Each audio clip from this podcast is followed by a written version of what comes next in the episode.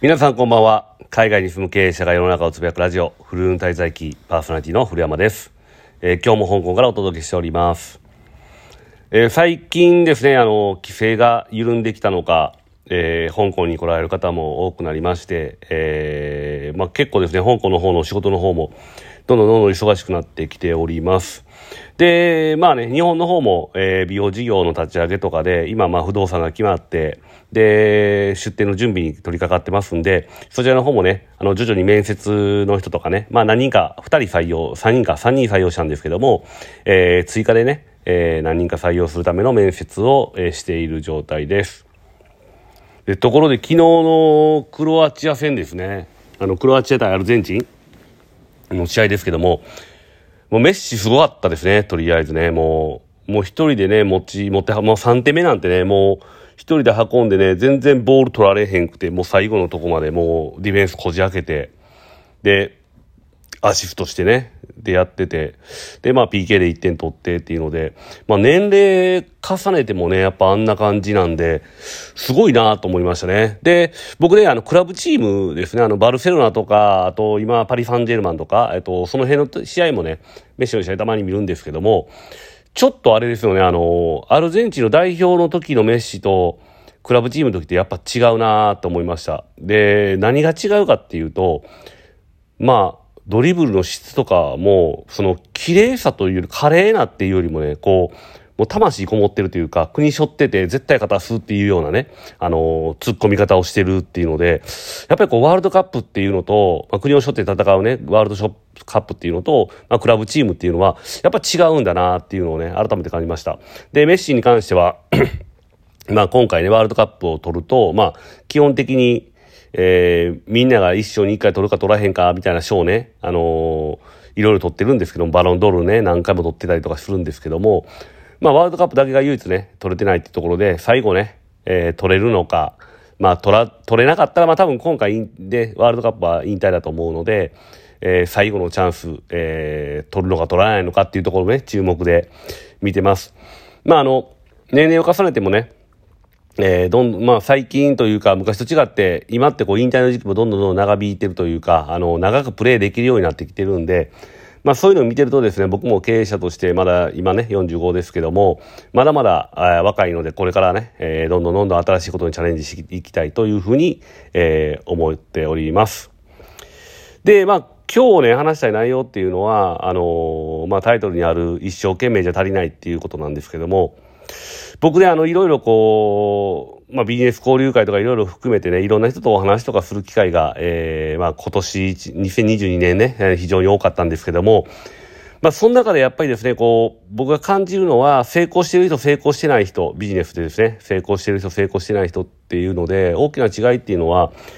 やっぱりこう、一生懸命でね、一生懸命自分の事業を頑張ってる人っていうのと、まあ、それ以上を、やってる人っていうのを差じゃないかなと思います。で、基本でこうサラリーマンの、サラリーマン時代とかっていうのはね、えー、与えられた仕事を一生懸命やる、えー、例えば寝ずにやるとかね、まあそんなも含めてあるんですけども、そうやってれば、まあ周りは認めてくれたと思うんですね。例えば、まああいつほんまに今日も年と仕事してほんまにすごいなとかね。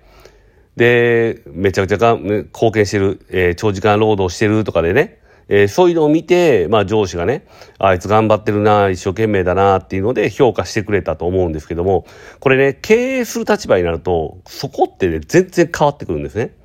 で、何が違うかっていうと、一生懸命やっても、ビジネスって経営の立場になった時に、あの、利益を生まなかったら、どんなに一生懸命がむしゃらにやってても、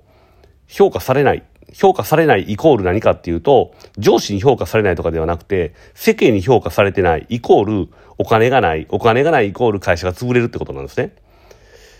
ってなると、じゃあどうしないといけないかっていうと、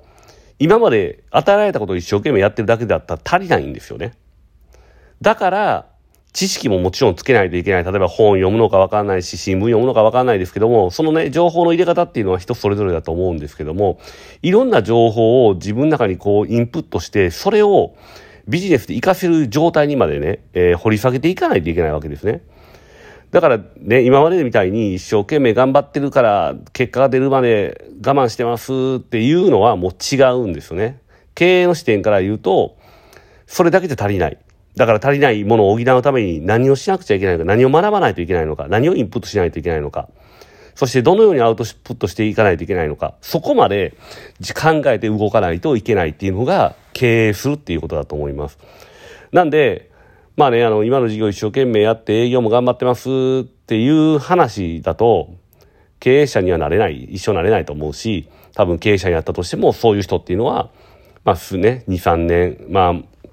1年持つかも、1年持たないかもしれないですし、っていうそういうね、早期の状態で、えー、仕事っていうかね、あの、会社っていうのは潰れていくと思います。だから僕自身もですね、やっぱりこう、もちろん一生懸命やるんですけど、それプラスでいろんなことやっぱりね、あの、今の会社の事業以外のことを本当にいろいろ考えてると思います。で、ちょっと入ってきた情報とかもそこに対してやっぱり調べるし、で、それを今の事業に、ね、あの、載せていけないかっていうのも含めて考えるようにしてるし、まあね、あの、いろんな人と会って話すときに、まあね、しょうもないやつもおるんですよね、中にはね。あの、ズームミーティングでね、時間取って話しました。でも何も得るものなかったなとか、こいつ何か話したかった、話したかったんやろ、言うようなやつもいっぱいおるんですけど、でも、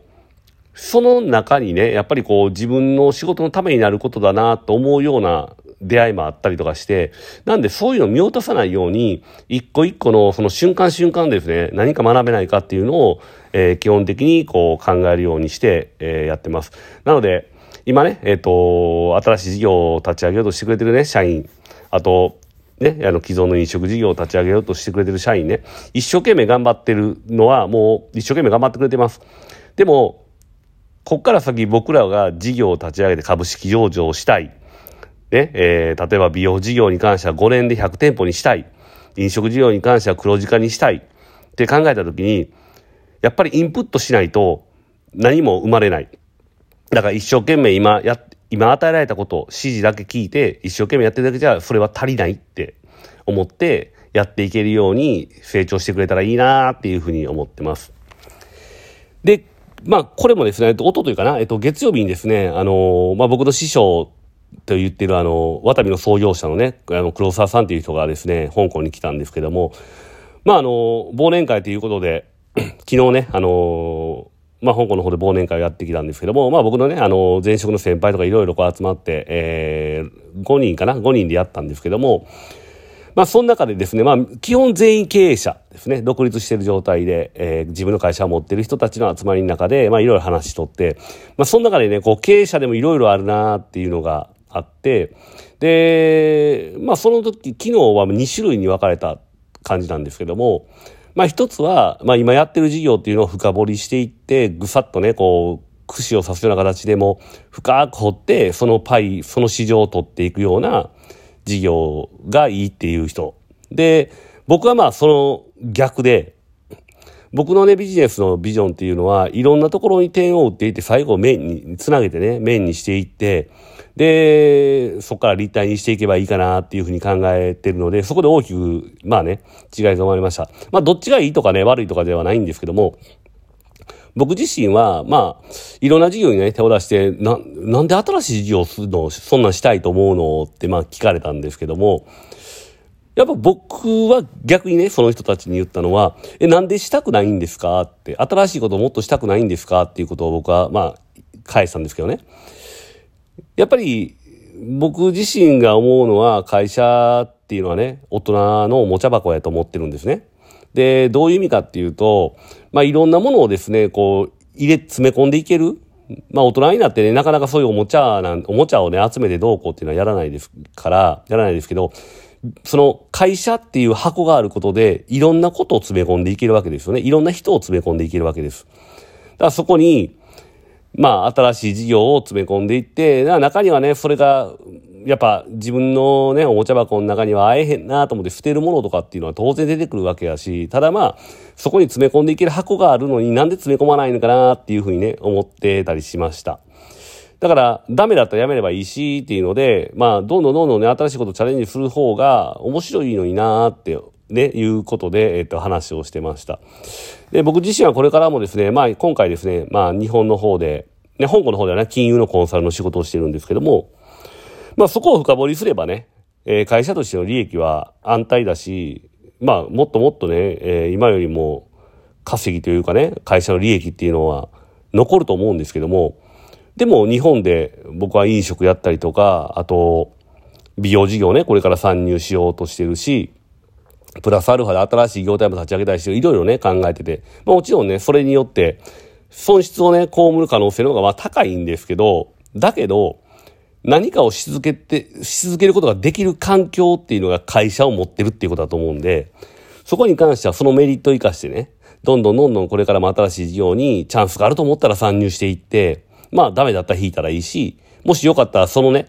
えー、事業同士をつなげて、さらにね、新しい事業展開をね、していければいいと思うし、そうやって繋げていくことによってね、あの、マーケットとかも取っていけると思うので、そういうことをやっていきたいんですよね。だから、うん、僕、その会社のですね、ミッションとして、ね、あの、ありえないを当たり前にっていうのをね、当たり前にするっていうのをミッションに掲げているんですけども、周りから見てね、えー、それはないやろうとかね、そんなうまくいかへんやろうっていうことを、僕は僕の知識をもっともっとインプットして、僕自身の、ね、力をもっともっとつけて、当たり前にしていけるような、えー、そんな会社を作っていきたいと思ってます。なんで、従業員にも、従業員とかね、社員とかアルバイトにも、そういうふうな考えに共感してね、一緒に新しいね、えー、時代を作っていけ、いってくれたらいいんじゃないかなって思っております。えー、今週は以上です。ありがとうございました。